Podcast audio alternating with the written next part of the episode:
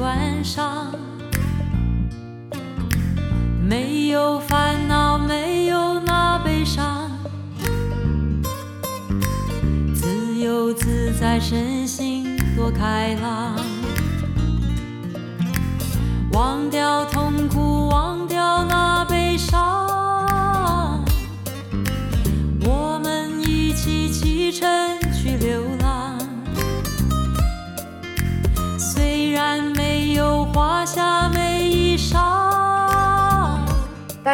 这里是小彻小悟，我是王金瑶，我是黄小妖，我们互相称对方为黄姐、王姐。新年好，给你拜个晚年。我们上期节目就已经拜过了，我们上期拜的是早年。好的，那给王姐拜个晚年吧。王姐现在在泰国，对我觉得很惭愧。按理说，我们录制的这个时间，第二天就要复工上班了，我竟然很可耻的还在异国他乡，羡慕。但是我心已经飞到了北京去。其实我现在非常迫不及待的想要抓紧复工上班。我是非常迫不及待的想要录播课。真的吗？那你这样说，显得我很不上进。我是今天早上回北京的，说来脸皮厚。我觉得开悟之后啊，连过春节感受都不一样了。确实是，这个我们真的可以好好聊一聊。我今天看我们第一期播客，就是讲开悟那期，下面有一个应该是妹妹的评论，她说我们能不能讲的更加的详细一点，最好有个例子。我想我们其实就是一个总分的结构嘛。我们第一期是提纲挈领的大开大合的讲开悟是什么，开悟之后和开悟之前我们有什么变化，其实都在之后的每期会提到。那我们这期讲的其实就是开悟之前的春节和开悟之后的春节有什么区别？嗯，以及可能过往的同样的命题，然后我们用不同的视角去重新看待它的时候，我这次的内在感受还是很丰富的啊！我是今天早上七点半的高铁，然后呢，我爸就去摸黑送我。送的时候呢，因为那个送客区啊，车流非常非常的密集。我爸从后面把那个行李给我拿下来，然后我拎着行李就得走了，他们不能停留，所以我甚至跟我爸妈都没有拥抱。那一刻，我心里其实是有强烈的分离焦虑的。但是呢，你说我就上火车了嘛，上火车，然后打车回家。到家之后呢，就开始狂睡。然后醒来之后呢，我就想要形容一下我醒来之后的这个感觉哈。我记得原来我看一个节目。演员孙怡啊，说他在北京感觉自己特别寂寞的时候，是那种睡了一个很长的午觉，醒来之后啊，就感觉天怎么都黑了呀，感觉自己好寂寞。但是我醒了之后呢，天也黑了，但那个感受却不是好寂寞，而是好平静啊！我又回到了我原本的生活，就是互相对我们来说是一个原生的环境，好像觉得那个东西是原本的你自己，但是。因为我现在算一算，离家已经十年了，你无形中已经把他乡认作故乡了，所以你经过了春节的一个热闹，然后你本来觉得好像跟原生有一个分离焦虑，但其实你醒来之后，身边好安静，这就是我自己在建设的生活，我即将又要在这里去展开新的一年，所以这种平静感，连一个人独处的时候也是那种喜悦的心情，我觉得这个感受跟之前也很不一样。那你在开悟之前，你从家乡回到这儿，你的心理感受是什么样的呢？我觉得那个分离焦虑可能会持续很久，可能心里还有点悲伤，还有点想家，等等等等。但是这次这种平静让我觉得不错，那是一种你自己对生活有了一种新的掌控感的感觉啊。我能懂，就是你对你在北京的生活已经有一种确凿的、非常确定性的这种东西了。嗯，就是这个很大的城市，从带给你一种仓皇的、很孤独的感觉，到它已经成为了你非常闪烁的大舞台啊！你再回到这个地方，你只想冲上去，很期待的大干一场。嗯，或者是说，就像咱们第一期里聊的啊。你和你的命运呢是一种平行的这样的一种状态。其实我就感觉我现在跟北京啊也是一个平行的状态，并不是我上他下，他上我下，而是这是他强任他强，清风拂山岗。对你这样说，我觉得你新年应该可以创造出更多、更精彩、更曼妙的东西出来。嗯，期待咱们的播客就是这个曼妙的东西之一吧。我相信会是的，大红大紫，大彻大悟。嗯。姐现在在哪儿呢？我感觉姐现在录播客的环境非常之美妙。我现在在我们清迈的酒店楼下，因为我们住的房间网比较差，所以我穿着短袖短裤，踢拉着一个拖鞋就下来了，在我们公共的这个区域录这个播客。我们是明天就要回北京，因为我还没有带父母出国旅游的经历啊。王姐这次选择在春节带父母出国玩，我就想问一下，你是咋想的？以及在这个过程中，你会有什么新的体验呀？从我们开悟之后吧，你就突然间产生了一种要反哺父母的心思。我觉得开悟给我带来的不只是我向内去探求、向外去探索这样一个心态上的转变，它其实改变和调整的也是我和原生家庭和爸爸妈妈的关系。开悟之后，我突然间就觉得他们挺辛苦的，挺不容易的，他们挺好的，嗯，所以我就想，在我还有时间、有精力、有条件的时候，在他们身体还比较健康的时候，能够带他们多出来转转。他们一开始还各种各样的推脱呀，说算了吧，我们在家里待着就行啊。我说不行，就是要出来，所以。带他们先到了广州，再到了香港，然后又飞来了泰国。我们相当于是朝夕相处了十天，竟然还没有吵架，我觉得太不容易了。哎，我跟你说，我也是，我这个春节没有跟我爸妈吵架，对太惊人了，太惊人了。你说我跟我爸妈生活上的拌个嘴，这肯定是会有的，但是真的没有跟他们对着哭、歇斯底里的大喊。我觉得也有可能是。在我们成人，然后独立在他乡生活之后，我们和父母的这个强弱关系就已经有了变化了。是我这次出来，我和我父母的关系，我很明显感受到的一个区别就是，我在崛起，父母在退行。我这几天带他们在泰国玩，最明显的感受就是，我好像是他们的爸爸妈妈，他们像是我小孩儿。是，我觉得可以想象，因为在一个异国他乡的环境里，父母如果语言不通的话，他其实很没有安全感的。是的，他会害怕，因为他也不会说泰语，他也不会说英语。他们一直在我们家那边生活，他连用滴滴都很少。再加上他们也并不是很精通什么线上支付，在街上满眼都是外国人，他们也不知道该怎么问路，这就使得他们压根儿不敢自己出来。他们如果想玩，就需要他们先跟我说：“哎，我想去哪哪哪，你带我去吧。”像不像我们小的时候想去个哪玩，都要去求爸爸妈妈，然后爸妈就会说：“啊，那你要乖乖的，你要听话，爸爸妈妈才可以在周末带你去玩那个旋转木马。”所以，相当于是我会负责他们全方位的吃住行，像是我真正成为了我父母的父母这种感觉。啊，你说到这，我突然想起来一事儿，就我之前听小吴的播客，听我们的有台处女武器，我就听到他应该是去年春节的时候带他妈去了一趟泰国，有一个事儿我印象特别深刻，就是说他妈到了泰国之后也是语言不通嘛，也是事事都要依赖他，但是呢，他在这个过程中不光给他妈当了一次父母，而且还给他妈感受这个孩子成长的一个过程。他妈一开始就一直盯着他，到底怎么样去支付啊？怎么样问路啊？怎么样回酒店呀？就是默默的观察这个过程。等到他早上起不来的时候，他妈就偷着从这个酒店溜了，出走了。出走的时候呢，把酒店的门牌号啊、酒店的位置啊也都拍了照片，生怕他迷路的时候问路。对，问路。然后他就沿着他记忆中的那个路线，从那个酒店自己一个人偷溜出去，去了便利店，自己买了东西，自己去售货员那儿结账，哪怕他语言不通，但是他只要拿出支付宝就可以付款了。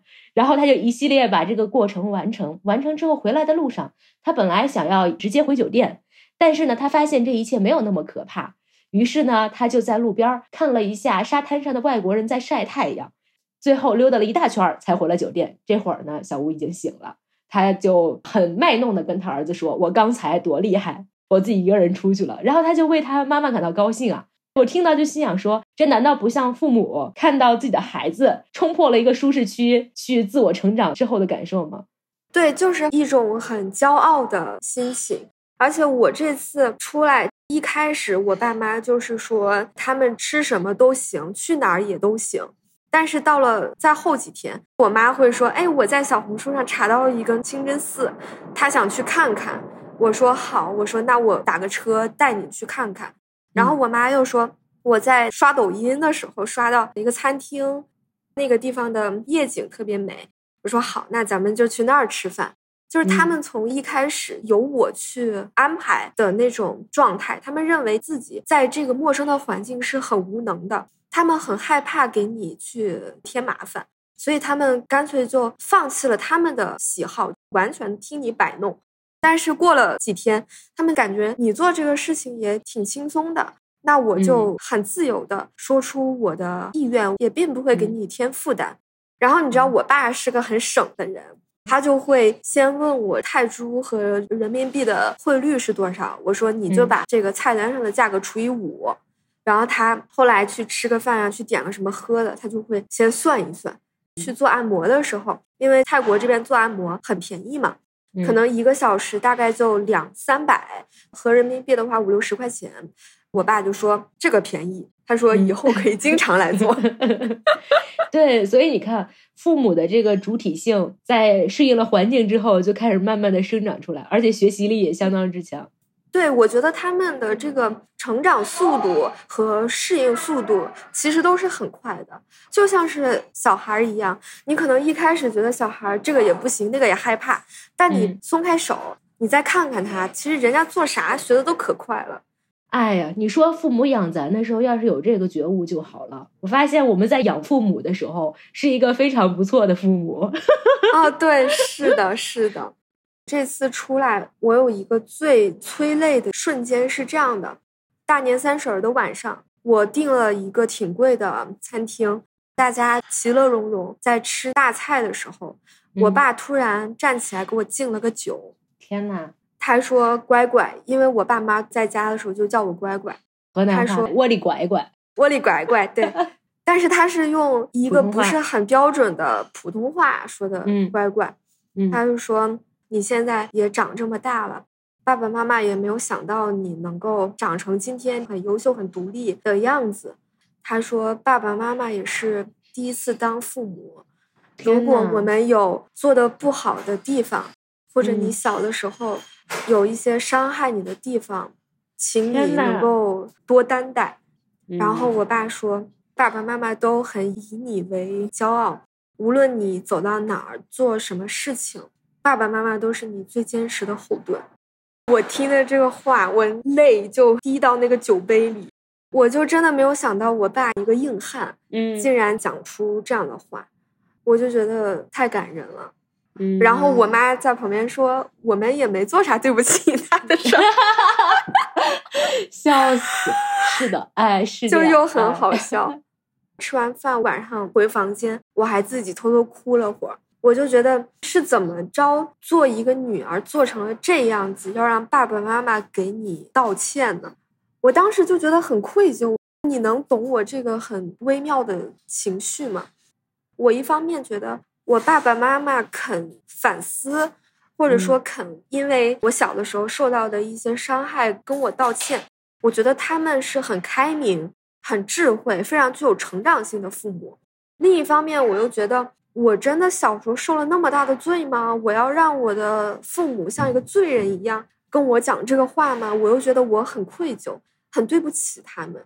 我能理解你的心情，但是我对这个事儿有不同的看法。我觉得你的爸爸妈妈之所以今天能够说出这番话，我们不能回避“权力”这个词啊，是一个权力制衡的结果。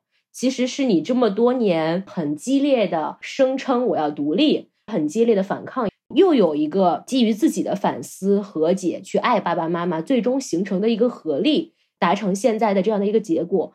只是因为现在已经轻舟已过万重山了，所以你才可以站在这儿反思，说是不是太过分了？但我在想，任何一段健康的关系，一定得是你如果真的做了什么错事儿，就是得有反思的。只有在你成为一个真正的胜利者的角色的时候，你才在那儿想说：“哎呀，他们对我道歉，这是不是我有点太过分了？”啊，有可能是对，而且直到我爸举杯道歉这一个瞬间，可能才标志着我和父母和原生家庭之间这个权力关系的对调才真正的完成。哎，你说这个我特有感触，我感觉从小到大看了很多那种父子权力对调的情景描写哈。第一种就是。本来呢，你是一个小混混，经常打架，然后家里就管你抽烟喝酒。突然有一天晚上，父亲给儿子也递了一支烟，给他点燃，从此权力对调了。还有一种就是小的时候老挨打，父亲一巴掌就给儿子拍地上了。关键性的情节就是你轻轻把你爸一推，发现你爸没力气了，然后给你爸推那儿了，从此权力关系对调了。关键是你把你爸推那儿的时候，你突然感觉这个骨头怎么那么轻呢？就推到那儿了，哎，然后你就赢了嘛。赢了之后，男的就开始反思自己，我怎么能够推我爸呢？这种反思恰恰是你处在一个权力上位之后才会有的一种心态。我觉得是的。你是因为什么才有了这种同情或者这种慈悲呢？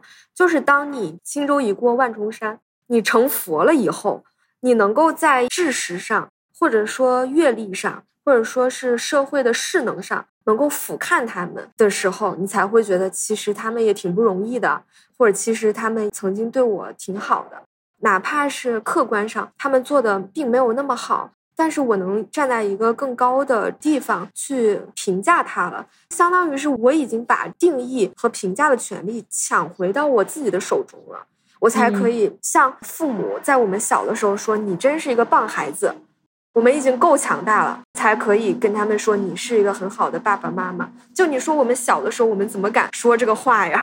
是，所以说摆脱受害者叙事的方式，其实不见得是你怎样的反抗，而是你变强了之后，你自然就摆脱在家庭关系中的那个受害者叙事了。真正的放下，真正的强大，真正的胜利，并不是你报复成功，而是你放下了这一段恩仇，你可以原谅他。我们最后在这个拳击台上握了一个手，我们相互拥抱了一下，因为你已经从这个战场上下来了，你知道你有更广阔的天地要去探索，无论是你赢或者我赢都可以，因为这已经不是你生活里很重要的一个点。而且我在想，过去大家跟父母之间的关系纠葛的那么深啊，恰恰是因为我们之间是一种最强的 connection，爱的深就恨的深。但是在除了跟父母的关系之外，我们其他的社会关系没有那么的抓马的原因，就是大家的那个连接没有那么强。在我们还小的时候，父母对我们的生活的介入和干涉是很全面的，所以才会有那么多点会让你觉得很不舒服。因为如果你和你的原生家庭是那种很冷漠、很疏离的关系。你的非常强烈的情绪就缺乏这种抓手，你想恨他都不知道去哪儿恨。是我这次回家呢，我倒是没有达成说和原生家庭和解的这种历史性的 moment 啊，但是呢，我觉得有几件小事儿特别有意思，我也想跟王姐和大家分享。第一件事儿，我觉得特有意思，是我回家的那一天，因为我回家那天呢没有买到高铁票，我就买了一张从北京到东营的八个小时的火车票，坐的我特别累。而且那天在火车上，我还在标记我们上期播客还是上上期播客的一个文档，标的特别慢，然后那个火车也颠呀颠的，还是在一个很紧绷的，好像干活的状态里。等到了东营之后呢，已经是晚上十点了，我就特别茫然的从那个火车站出来，出站的时候我就在人群中找我爸，我就找呀找，又找不到他在哪儿，然后我就突然听到一个声音。我爸喊了我一声，我还是看不到人。然后他就说：“你抬头。”然后我头一抬，你知道我爸在哪儿吗？就你知道很多公共场合会有那种圆球，就有啊那个墩子，墩子，但是它是个球体的啊，它不是那个平面的，是一个圆滚滚的石头的圆球，特别大，你知道吗？我爸就站在那个圆球上，站在制高点，举着一个手机。我还想他怎么在个圆球上玩手机呢？但其实他在录我，录我从那个站里出来之后怎么东张西望找不到人，然后让我抬头，我就头抬了，在录那个视频。我觉得特别搞笑嘛，我就也掏出手机拍我爸站在那个圆球上的那个照片。那一刻，我就突然觉得很神奇，就是我们父女两个人完成了这次春节的第一次互拍，然后呢，很温情的一个瞬间。而且这个瞬间，我后来去解读啊，我觉得它非常的有意义。就是比如说拍摄这件事儿，或者是表述这件事儿、分享这件事儿，好像慢慢的变成了我们年轻人才有的一种特权。但是他其实也有他的叙事，在他的叙事里，就是女儿回来了，所以我要录制这个视频。然后他把那个视频录制完了之后，还配上了一个音乐，然后发在了他的朋友圈里。所以我就在想，配文是什么？就是回家了，回家了，太喜庆了。对，特别喜庆，还怪可爱的。对你刚才讲了一种权力调转，我觉得在这个过程中。我们也完成了，不能说是权力调转，而是一种被观看和被叙事的互换。就是我们好像总是去叙事父母，因为我们掌握这种叙事权。然后你突然变成了一个被观看、被叙事的角色了，那种感觉其实还蛮奇妙的。一个是它很温情，一个是其实它是具有一种文学性的。你刚刚在讲的这个场景，我就觉得好像是电影里出现的一个画面一样。对。你知道咱最近就是非常的渴望投身于创作嘛？你非常渴望投身创作的时候，你就心里时时刻刻有一根弦儿，就是那个素材意识。我之前听过一句话说，人是没有办法同时拥有青春和对青春的感受的。我今年过年呢，就是强行的让自己既拥有过年，又拥有对过年的感受，一边过一边那个素材意识的雷达完全的伸展开。然后第二个事儿呢，我觉得也特有意思，是我妈，我在微博上说了我妈不少坏话。因为我妈从小对我呢，我觉得是极尽戕害之能事啊，呃，控制欲非常之强。你说这个 话，估计要哭了。我觉得我成长里面有很大的一块儿都是在完成我妈对我本人的解绑。我妈从我的世界退出之后，我的精神世界里还有一个隐形的我妈存在，又要去解绑，所以是一个很纠葛的一个关系啊。我之前的时候就在微博上写过一件事儿。我在北京生活嘛，有一次我就把那个碗突然打碎了，打碎了之后，我心里就惊了一下，心想说完了，我怎么把碗打碎了？但是呢，我一想，我妈不在我身边呀，我就立刻拿那个笤帚把那个碎片扫起来，哎，一分钟完事儿了，特别平静，我就把这件事情写在微博上了。然后这事儿呢，反正就是让我妈看到了，知道了。今年回家呢，好死不死，我又把碗打了，又碎了。拆了之后呢，我心里又惊了一下。其实我心里已经期待好了一场暴风骤雨了，因为这回是真在家了。对，真在家了。但是我们家特别安静，我妈一句话也没说，就过来默默的拿着笤帚把碎片扫了。我心里还觉得挺奇怪呢。扫完了之后呢，她也没说话。但是过了一会儿，他也憋不住了，你知道吧？人家改变了，人家改良了，变好了，还是希望让你看见，让你知道嘛？然后他就说。怎么样？这次你打了碗，我没说你吧？还在网上天天说我，太可爱了吧？对我当时就是一个爆笑。其实这里面也有一个权力的调转，但这个权力是一个网络监督啊，作为这个家庭生活中的第四权力，对我妈进行了一个监督。他非常在意他的互联网人设。你看，我有了这个网络权利对我的赋能，也特别有意思。你这个事情可以被写进一个传播学的论文里，互联网对家庭生活的影响。然后确实，我觉得这次回家呢，我们有一个共识，关于我现在生活中有争议的东西，他们都有点避而不谈。他们避而不谈，我就也没有必要自己去找事儿了。然后就整体维持了一个非常温馨和谐的状态。另外呢，我就发现我爸妈从我的生活中的那个退行。有不得不，因为他鞭长莫及嘛。除了不得不之外呢，他也有一种盲目的相信。对于你生活的诸多选择，他有很多不安。但是呢，他会发现说，从我离开他们的管控开始，生活其实是在越过越好的。所以呢，他就会倾向于自我说服，就是也许你是对的，有那样的一种味道在。但我觉得你获得他们的这种尊重和认可，相比我而言其实是更难的。我走的这条路，其实相对于你来说是更传统、更主流、更能够被他们接纳的路，所以我相当于是没有太跳脱出他们本来为我计划和设计的那个框架里的。但是你其实是超脱的更大一点。所以我觉得你能够做到让他们把这个争议全搁置了，跟你过一个非常幸福的春节，其实是更难的。嗯，但其实也只是搁置而已，不能提。我估计提了之后，可能还是得热战，所以就算了。我觉得他们心里肯定是有很多的不安，很多的焦虑，但是他们都不敢说，因为你也并没有办法在家里待很久，这可能也是他们深思熟虑。想到了一个最好的状态，我相信在你回来之前，他们肯定也很认真的思考过，甚至很激烈的讨论过，要以一个什么样的态度面对一个叛逆的女儿。你说到这个，我就突然想起来了，很多单身女性都面临的一个问题吧，就是催婚嘛。因为我现在年龄呢，过了春节之后就二十八，你听起来不大吧，但其实也不小，基本回去都会面临催婚了。我妈过去其实还会经常唠叨。今年呢，我们俩单独当面的时候，她一句都没提。她只有在什么时候提呢？就是我们走亲戚的时候，别人提的时候，她顺带着提两嘴。他就说：“你听听人家跟你说啥。”但是说到催婚这个事儿呢，我就觉得这次回家啊特别有意思。第一个事儿呢是大年初一的时候呢，我去我大伯家。当时我大伯、我大娘、我堂哥还有我堂嫂，他们四个人。我堂嫂跟我堂哥已经结婚有十年了吧？我堂嫂就开始跟我说。你怎么还不谈恋爱呀？对吧？还是得该找了。我说我找不到合适的。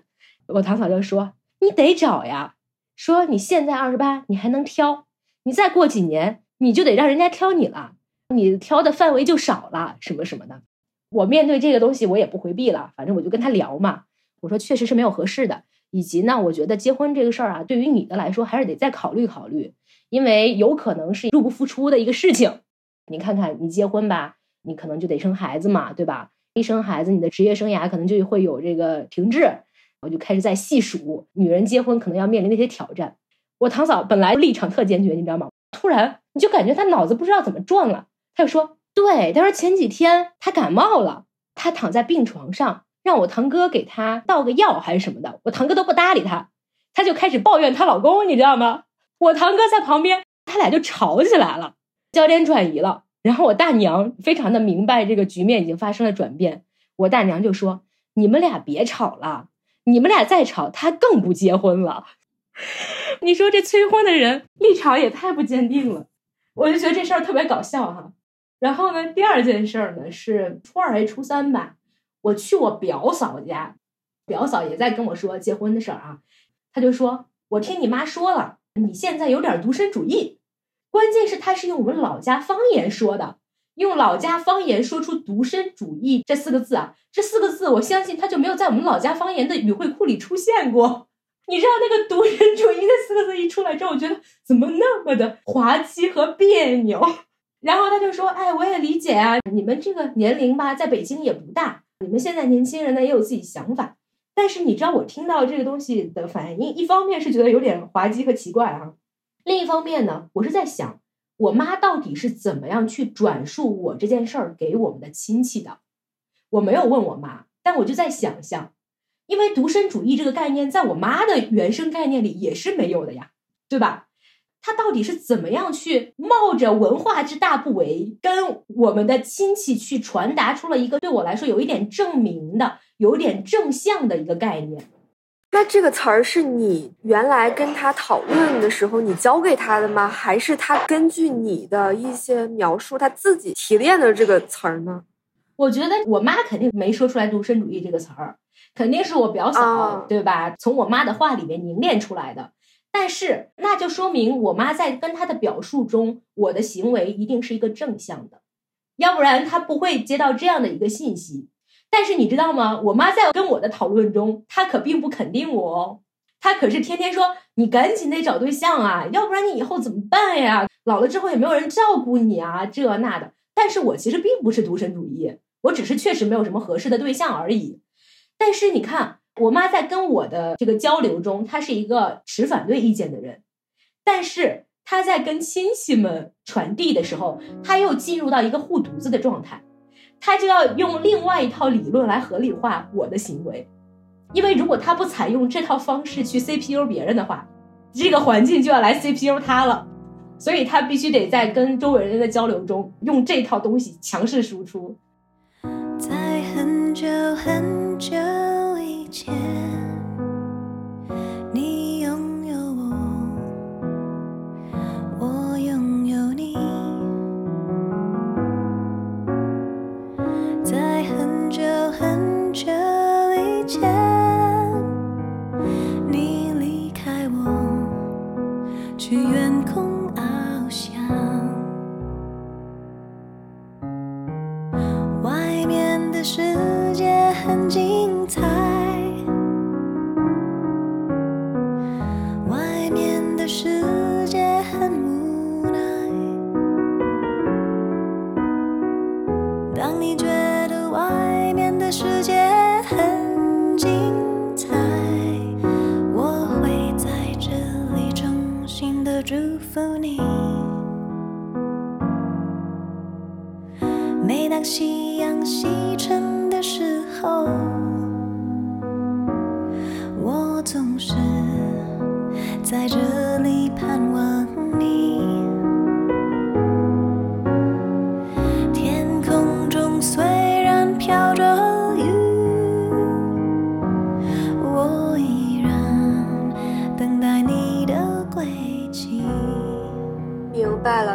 得说到这个话题，我其实也有一件挺好奇的事情，就是爸爸妈妈催小孩结婚，到底是因为他们自己发自内心的拥护婚姻这个制度，他们自己真的从婚姻里获利，他们是真心实意的害怕自己的孩子到了中老年之后孤独，还是说他们想让小孩抓紧把这个题做了？他就可以拿着这个答卷来在他自己的亲戚朋友圈中处在一个更高的位置上呢。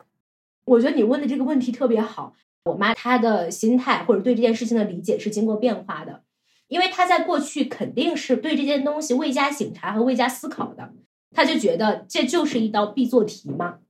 但是因为我迟迟呈现出一种不做的状态，让他不得不去反求诸己，不得不去深挖原因，不得不去被迫的、被动的思考这个事情。到现在这个时候呢，他的心态是有变化的。我妈经常跟我说：“我不是非得让你结婚，我只是觉得这样更好，我只是觉得有人照顾你，这样更幸福。”这个时候我就会怼他嘛，我就说：“那你想想你自己的婚姻有没有觉得很幸福呢？”我妈就说：“不是全天下的婚姻都像我的婚姻一样啦，说你还是能找个好的啦，你不要学我啦。”我妈也这样跟我说，虽然她认为她的婚姻没有那么幸福，她认识的人也没有几个婚姻是真的幸福的，但是她还是依然很坚定的相信我可以找到那个很好的人，去组建一个非常幸福的家庭。我就会跟他说。在社会层面上非常好的男性，回归到家庭生活，可能是一个最差的丈夫，可能是一个很离谱的爸爸。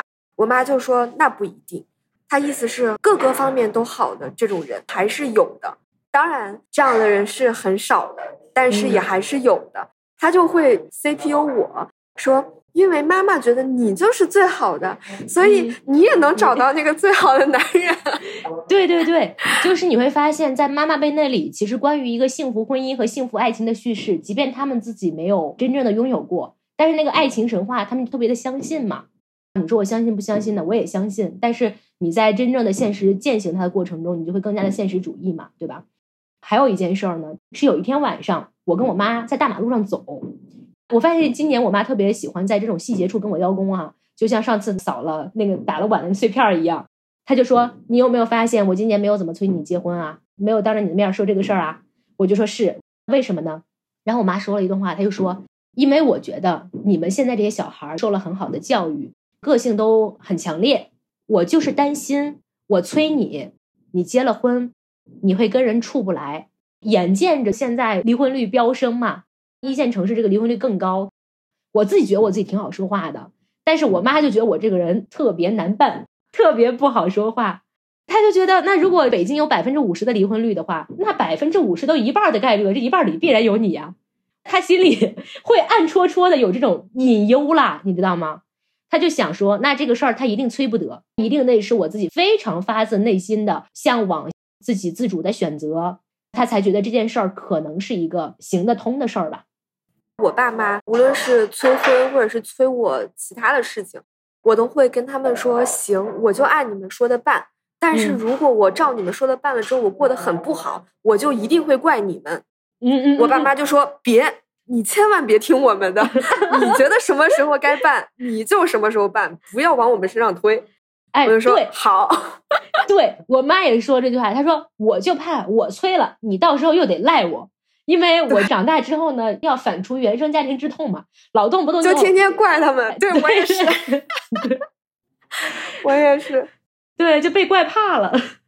我有的时候会跟我妈说，我现在变成一个脾气很差的人，或者我变成一个非常要自由、求自我的人，都是因为我小的时候被你控制的太厉害了。现在都还能回想起一个场景，当时应该是我大学刚毕业的时候的春节，我跟我妈又因为一个什么很小的事情吵起来，我就哭着跟她说，全都是因为我小的时候被你管的太死了，我一点自由都没有了。我妈就也哭了，她也很伤心的问我，她说：“你光看着我那些做的不好的地方，那妈妈做的好的地方，你一样都不承认吗？”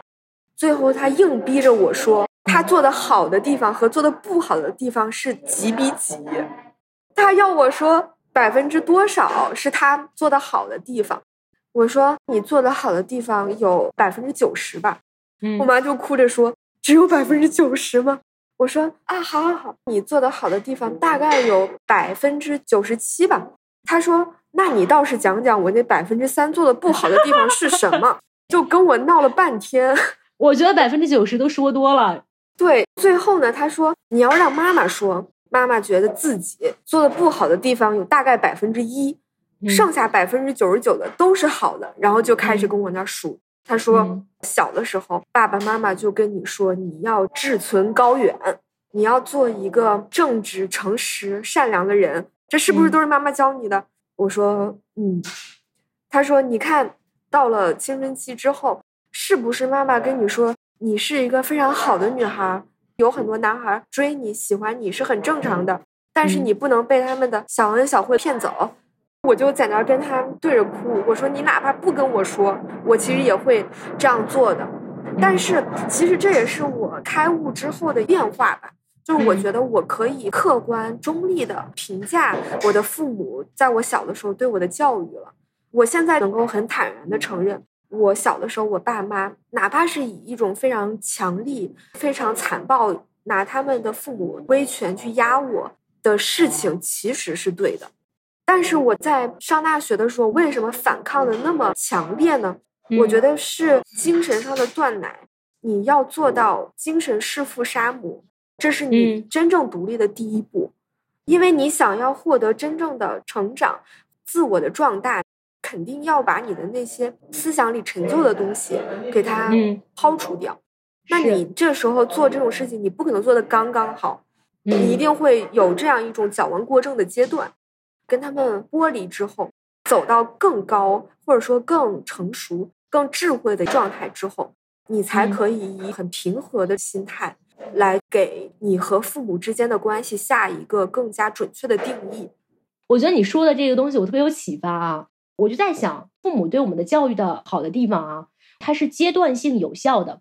上大学之前的那样的一段较为封闭的求学阶段，父母的教育是一个很正向的东西。比如说，你的父母告诉你，你应该正直，你应该善良，你应该听话，这些所有的很好的品质，它都非常适合在应试教育的轨道里，让你走得更好，走得更稳，走得更顺滑。这个教育的范式和轨道本身也不需要你发挥太多的主体性、个性啊，等等等等，它就是很契合的。所以你说我爸妈到现在都自诩他们周围的教育专家，那他牛逼在哪儿呢？也无非就是让孩子在读书的时候很听话嘛，对吧？我爸妈也这样，对呀、但是问题就出在你从轨道到旷野之后，我们会有一个阶段，会觉得父母那一套在自己的身上不奏效了。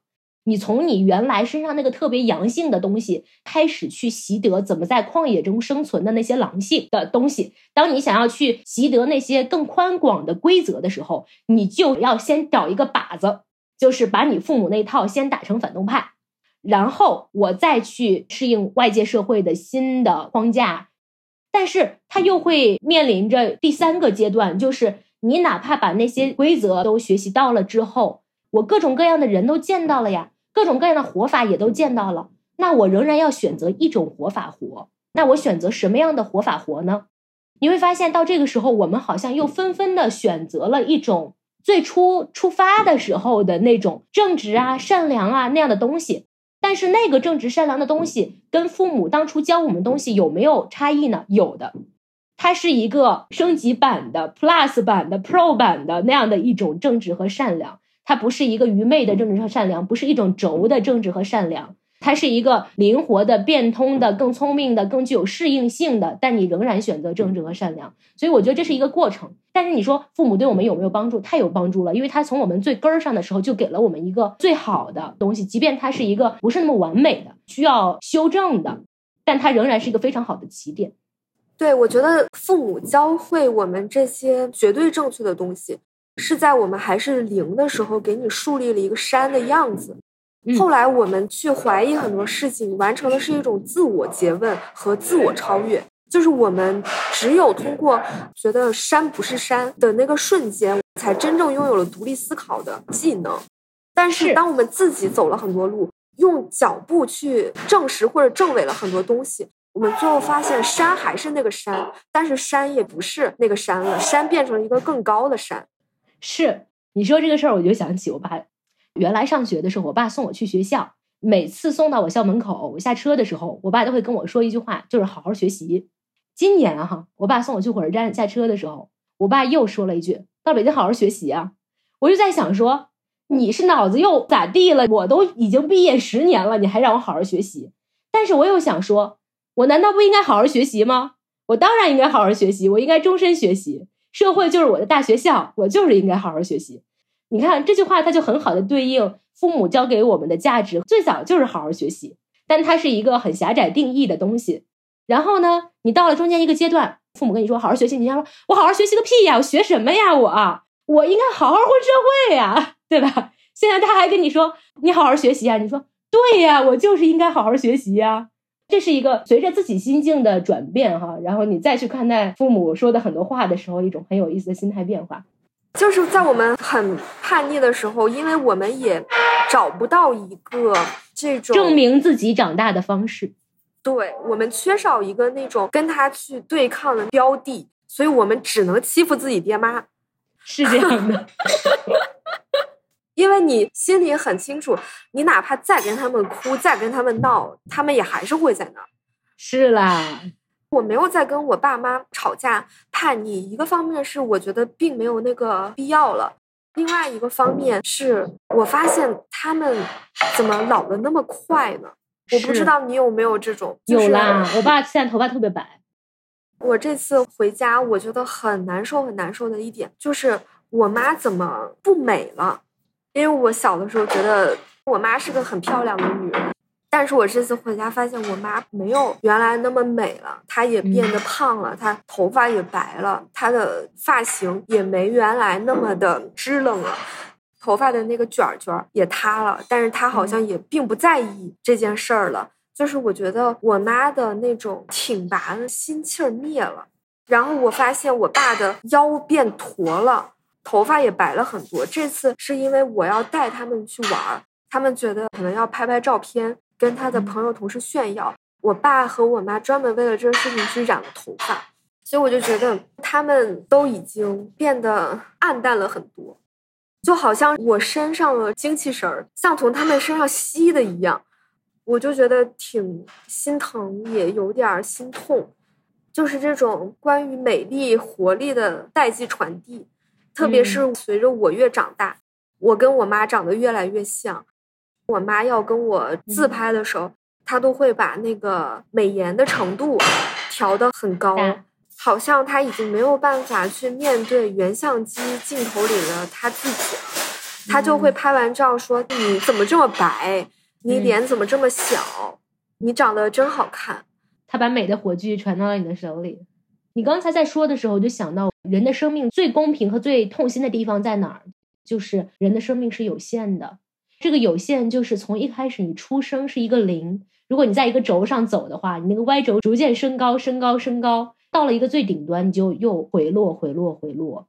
但恰恰就是因为它有一个生命的峰值，有一个回落，它有限才值得珍惜。所以我们才要珍惜和父母在一起的这些时光。那假如说这个生命非常的无限，它永远的永葆活力，我们就要和父母斗到底了。对你就会觉得他们都已经变老这么多了，你跟他们较这个劲干嘛呀？嗯，所以我在想，你说爱到底是什么？哈，我们好像总觉得爱是爱慕，因为慕嘛就是慕强嘛。但是我有的时候在想，要抵达一种真正的爱，可能不是爱慕，哎，而是爱有爱怜，对对对，其实是怜弱。一个人真的在你面前卸下盔甲的时候，你才会生发出一种更为温情的爱。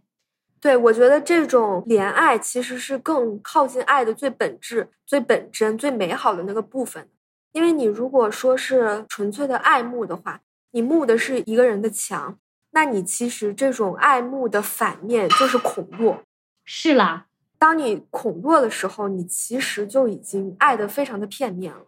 而且你想，如果你要去爱慕一个人，这个人很强的时候，你是希望自己也强，去对标他这个强，那你就必然会呈现一个外强中干的状态。但你去爱怜的时候呢，其实对方这个人并不给你任何强的压力，你反而能够让自己也回归到一个返璞归真的状态，用自己最真的那一面去爱怜对方。当你爱慕一个人的时候，你更多的是要动用自己人性中的超越性；但是当你去爱怜一个人的时候，你要动用的更多是包容性，是更有灵性的一种状态。是了，人在走上坡路的时候，往往更爱爱慕，因为你也需要成长，你需要通过爱慕这个方式来撬动自己成长。但是在爱怜的时候呢，往往是你生命进入到一个较为平和的状态，你自己本身已经在一个山的比较高的地方了，你看什么都是爱怜。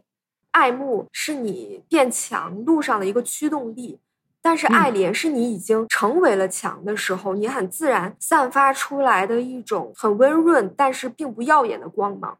是，爱莲就是你自身能量的一种外溢，因为你的能量太高了，你不得不要往外释放一些，那就无差别的流向一些人吧。如果说爱一个人还是因为一个人的强而爱他的话，就说明你尚未参透爱最真实、最本来的面目。当你嗯爱一个人，你有连，且你连的那个点是他很深入、很本质的某一个特性的时候，其实这个人对你来说才真正的特别了起来。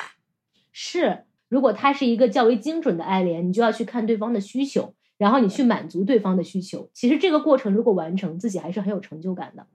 是的，这是不是就是杜拉斯的那个《情人》里写的？别人爱你都是爱你的什么青春的容颜，但是嗯我爱你的是你已经苍老的面庞。我觉得我现在对我的父母就是这样的心态吧。在我小的时候，他们是很年轻、很漂亮、很有活力的，但是我看着他们渐渐变得衰老，也不是那么的有活力的样子。但我其实现在更懂得如何去爱他们。嗯，其实他们也是渐渐的懂得如何去爱我的。我突然想到，我前段时间看的一句话，我今年春节在家里跟各路亲戚大肆分享：如果一个人没有当过领导，他是当不好父母的。你看这句话其实有点武断啊，但是呢，啊，我看了他那个分析啊，我觉得说的特别好。他说什么呢？他说，因为如果一个人没有当过领导的话，你当父母其实是你这辈子第一次感受权力的味道。你之前如果当过领导，你就会知道说，其实你的权利不是绝对的，有可能你在管别人的时候，别人会不听；你管到一个什么样的范围，别人会反抗。你还会意识到下属是不一样的，那你就要跳出你的自我，你就会针对这样的人做什么样的策略，针对这样的人做什么样的策略。因为每个人的优势和长处不一样，所以我要怎么样发挥每个人的最大的能动性，让他们为我干活，对吧？但是如果一个人他没有接触过权力，不懂得权力的背后其实是这些此消彼长的力量的制衡的话，那他对权力会有一种幻想，就觉得我拥有权力，这个权力就是无上的。那他第一次去面对孩子这样一个绝对弱势的时候，他就像孙悟空第一次拿了一个金箍棒，他不知道该怎么使，也不知道该怎么耍。然后你刚才就说到，恰恰是到了现在，他们弱了之后，才知道怎么样更好的去爱你，就是因为在一个很漫长的在和孩子相处的周期里，大家已经经历过几次的此消彼长了。都已经放下了父母权利绝对不能挑战的那个东西，认识了人和人之间关系的本质之后，你才能够更好的、更释然的去爱别人。我觉得你刚刚提到的这个比喻特别好。我觉得还有一个点很重要的就是，你只有当过领导，你才知道权力是被赋予的，并不是因为你是绝对强大的那个人，你才能够管别人，而是因为你站在这个位置上了。你才有这个权利，也就是说，你并不是权利的拥有者，你就是这个权利这一段时间的代持人，是你就是顶了一个妈妈的角色，顶了一个父亲的角色，顶了一个女儿的角色。对，当你被推下神坛，你下了这个宝座之后，你会发现你其实没有这个权利了。是这样，回家的时候跟谁分享的这个事儿呢？就是跟我表嫂。因为我表嫂呢，就是我们县城的一个女强人吧，她是我们当地企业的一个厂长，也是他们家家庭的经济的顶梁柱，在家里就是有点一言堂啊。然后呢，他对他的女儿的管理呢，也觉得他是绝对正确，所以他女儿就特别的叛逆。问题就出现在啥时候呢？也跟现在的经济情况有关系吧。就是我们当地的那些企业呢，基本都是一些销往海外的一些钢联啊，反正是一些重工业什么的，这几年都不太好。你知道不太好的时候，就内斗非常的严重。然后在去年还是前年的时候，他就是大权旁落了。大权旁落了之后呢，我表嫂就得了一年的抑郁症，整个人的状态非常非常差，就从原来一个英姿勃发的状态，一下子变得非常荡。去年这一整年就是他的恢复期，现在都已经恢复的差不多了。他现在整个人的气质跟原来特别不一样，说话声音也小小的，感觉特别的平和。他跟他女儿的关系呢，好像跟原来也变了一点，好像也没有那么的剑拔弩张了。我们就在聊这个事儿，我就跟他说了我看到的这个观点啊，我就说没有当过领导的人当不好父母。他就说他特别认同这句话，但是呢，他在过去认同这句话，跟他现在认同这句话还不一样。他过去认同这句话是因为他是一个风头正盛的领导，对，他就觉得我当然能够当好父母了。但是呢，他现在不觉得了，他觉得没有当过这种被撸了的领导、大权旁落的领导的人是当不好父母的，因为他又经历了一个权力的真正的下线的周期。对，我觉得他这一整年内心的反刍和况味是非常非常多的，所以也外化在了他和子女的相处方式上。因为他的权力的势头火苗变弱了，所以他也没有那么多气儿往家里发了。是，尤其是他生病那段时间，他其实需要大量的，不管是孩子还是丈夫给他的爱。我能懂这种感受，一个是权力是暂时的。一个是权力是相对的，是就他有一天也会到了一个需要大家去爱他的状态，所以当他到了一个很弱势的地方，一个是他会非常需要爱，一个是他会更加认可爱的重要性，嗯，以及他会慢慢的意识到这个家没了他也不是不能转，尤其是他完全放手的时候，他发现我表哥大权管的也挺好嘛，孩子不操心了，世界还是照样转嘛。可能这也会撼动他原来生命里对于价值的排序。他原来可能认为权力是最重要的，无论是他工厂里的权利，还是他在家庭中对丈夫、对小孩的这个权利。在那之后，他可能觉得爱才是最重要的，因为权力是那个位置上的，并不是完全属于他的。当他的权利被别人抢走的时候，他会发现只有爱才真正的跟他自己有关系。整个人就会变得柔和，对，而且她现在特别逗，你知道吗？她今年跟我说，她春节的时候见她婆婆，反正婆婆说话嘛，也是有点阴阳怪气。她婆婆就说：“哎呀，这个家里啊，女人当家的啊，没有好。”然后她就说：“如果是过去听到这句话，肯定就是要怼回去了。”她现在当然也不认同这句话，但她现在就很无所谓。她婆婆这么说完之后，她就说：“哎，我们家就是谁谁谁主导，我给她打打辅助。”我就觉得他轻松了，也不争那个语言上的一城一池了。我觉得是不是经过这么多的起落之后，他的精神内核其实是变强了，所以他就觉得口头上我示一下弱，又能怎么样呢？对，就无所谓了。反正口头上示弱，也不代表他心里真弱，他反而是更强，对，因为他是一个迭代版的他了呀，比原来强多了。在你跟别人去争抢、去证明、很迫切的想要去战胜谁的时候，其实是因为他在你眼里是很重要的。你认为你消耗这个时间、心力去战胜它，你在它这里赢是非常重要的。但当你都不把它当成对手了，这才是最大的一种蔑视，这是一种权力结构的调转。嗯，真的强了之后，你可以扮演任何人。对，这就是水善利万物而不争嘛。这次回家，我发现小孩出走独立之后。父母过的还依然是小孩的日子。上个月的时候，我其实，在周末偷偷的回了趟家，因为我是突然回家的这种状态，他们没有为我的回来做任何的准备。我进家门之后，看到的就是我家里最原生态的一个样子，我就发现我爸妈把生活过得其实挺糟的。我们家的饭桌上摆的那个馒头都是成块成块，都已经干了。也有可能是我爸妈现在上班还比较忙，他们比较懒。但是我一个很强烈的感受就是，我不在家的时候和我在家的时候是两个样子。因为我如果在家吃饭，他们可能就会做很多菜；但是我没在家，只有他们两个在相处、在生活的时候，我会发现他们干什么事儿都是凑合的。今天中午做个饭能吃三天。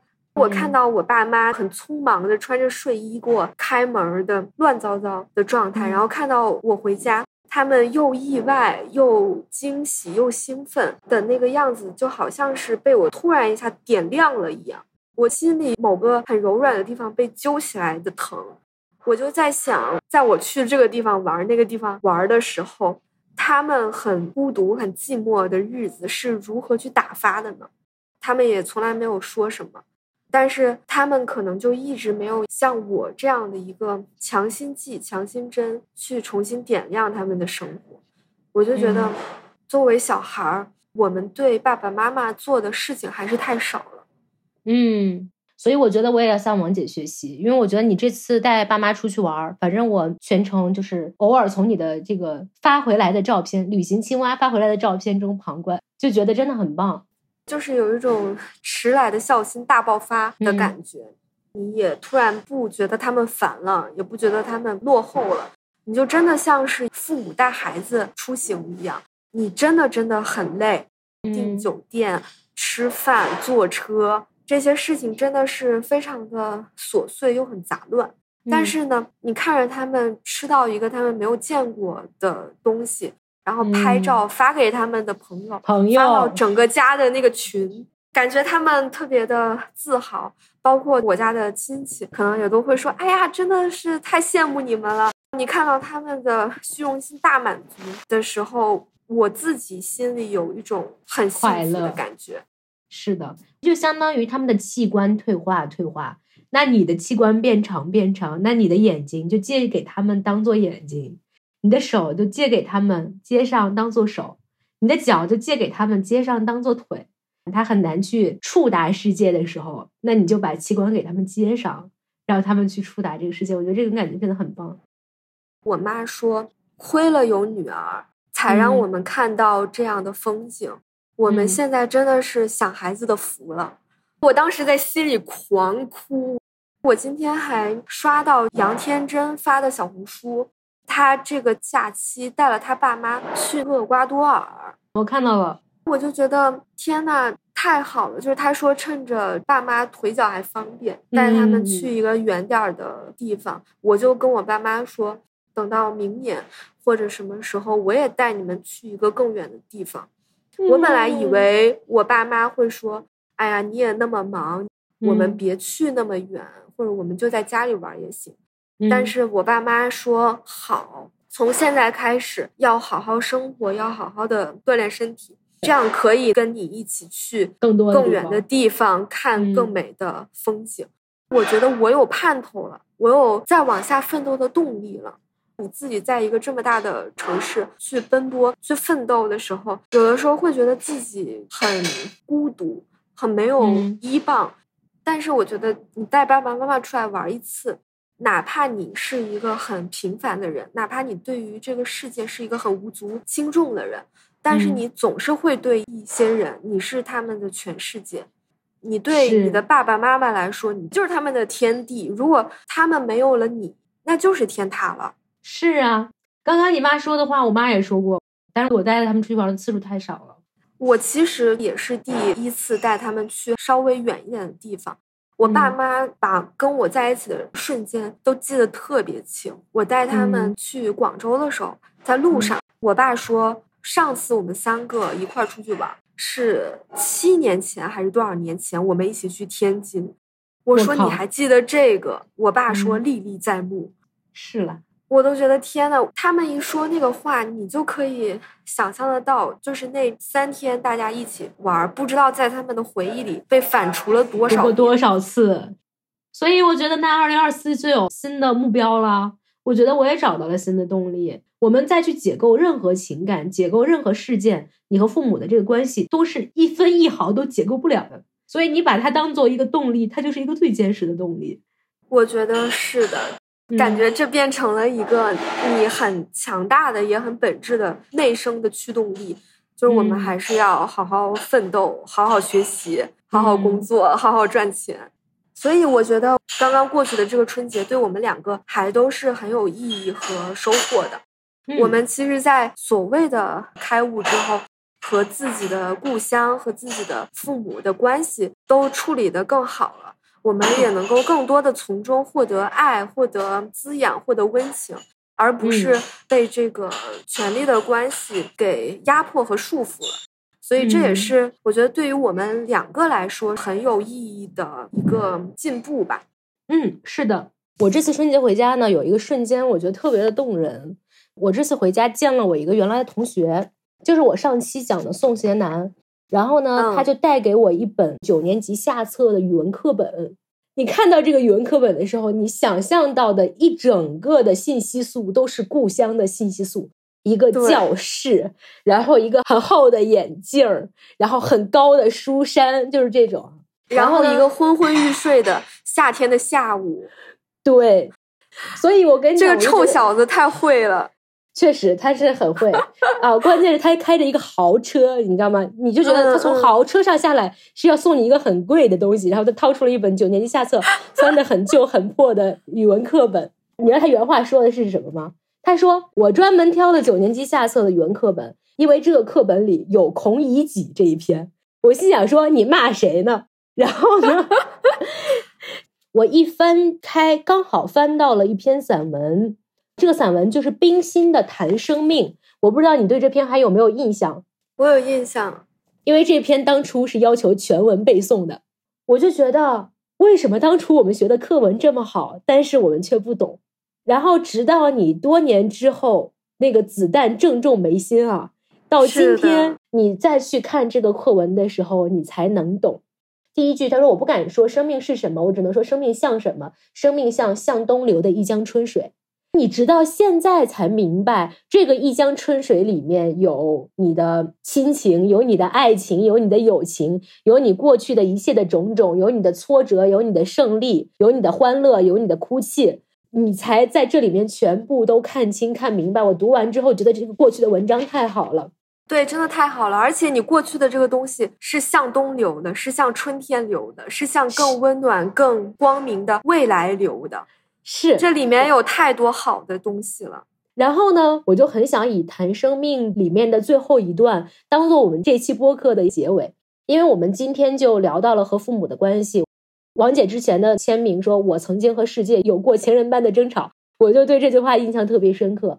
其实我们和故乡、和父母又未尝没有那么多血肉交缠的那些羁绊呀、那些撕扯呀什么，但到今天，我们都可以轻舟已过万重山的觉得过去了，这里面仍然是有一个爱的底色。然后我就要念一下《谈生命》的最后一段：生命中不是永远快乐，也不是永远痛苦，快乐和痛苦是相生相成的。好比水道要经过不同的两岸，树木要经过长变的四时。在快乐中我们要感谢生命，在痛苦中我们也要感谢生命。快乐固然兴奋，苦痛又何尝不美丽？我曾读到一个警句是：愿你生命中有够多的云翳，来造成一个美丽的黄昏。哎呦，现在听下来真的觉得太美了，太好了。我刚刚听到你说我那个签名，就是我和这个世界有过情人般的争吵。我当时用这个签名的时候也没有想那么多，只是觉得这个句子挺美的。但是我听你刚刚又念一遍，我有一些更新的感悟，反而是你和这些人事物有过争吵，有过一些交缠，这些交缠可能不总是美的。不总是松快的，但是这里面一定是饱含着很多爱的。我们的一些情绪化的东西，我们的委屈、不满，也都是因为爱和与爱相伴相生的这些期待。但是，我们和这个世界情人般的争吵的时候，我们一定想的不是摧毁这个东西，我们想的是通过争吵来建立一个共识。从而更好的建造一个更好的、更适合我们生活的世界和近旁。是，现在在听我们节目的人，也愿你们的生命中有够多的云翳，来造成一个美丽的黄昏。原来我们老喜欢说一句话，叫做“我们顶峰相见”。那我今天也默默的许一个愿望，我不跟咱们的听众说“我们顶峰相见”，我们黄昏相见，好不好？我觉得那应该是一个很浪漫、很美好的场景，希望我们都可以在这里见面。好呀，那我们这期节目就到这里啦，谢谢大家的收听，再见，下期再见。悲欢难分难解中下的夜安明，月色穿透我的心，朝夕。心一跋涉，奔波九公里，半生远泊去难尽。他猛然觉醒，血泪青春如昨天，少壮白首一眨眼。像在呼唤着幼年的名字，好熟啊！啊，母亲，请原谅我苍老的脸。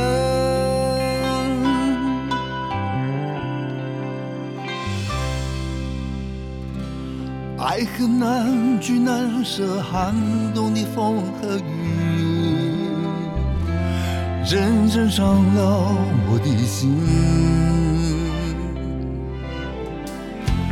反正的时间有风火烧不停，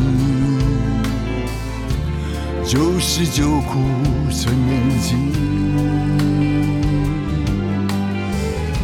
人成长中要付出生命去磨练，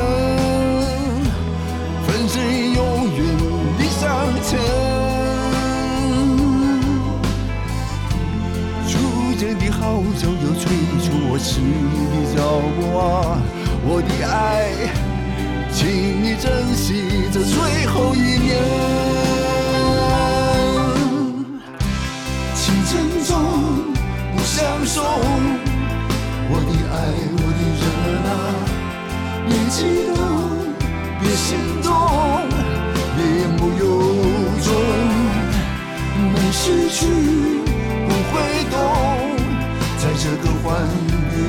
中，天苍海，不星空，人总要有梦。他蓦然决心，血泪青春如昨天，少壮白首一眨眼。故乡在呼唤着归来吧，孩子们遗忘的想念。如何编织我这块容颜？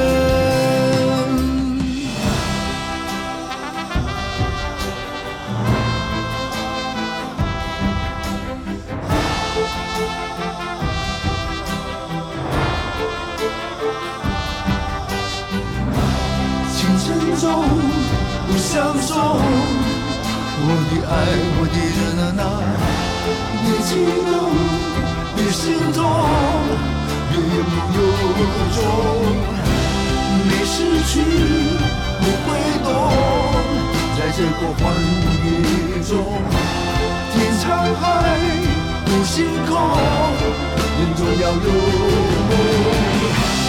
满山红，情深重，我的爱，我的热娜，别激动，别心痛，别言不